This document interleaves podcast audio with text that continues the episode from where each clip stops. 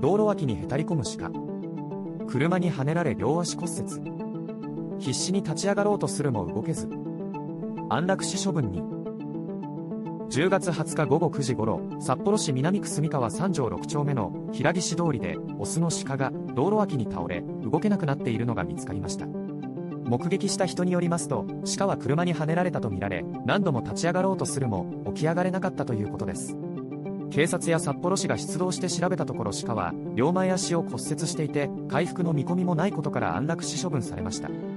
札幌市内では鹿の出没が続いていて南区の真駒内公園ではメスの鹿5頭の群れが目撃されたほか中央区宮の森の住宅街では立派な角を持つオス鹿の目撃が相次いでいます。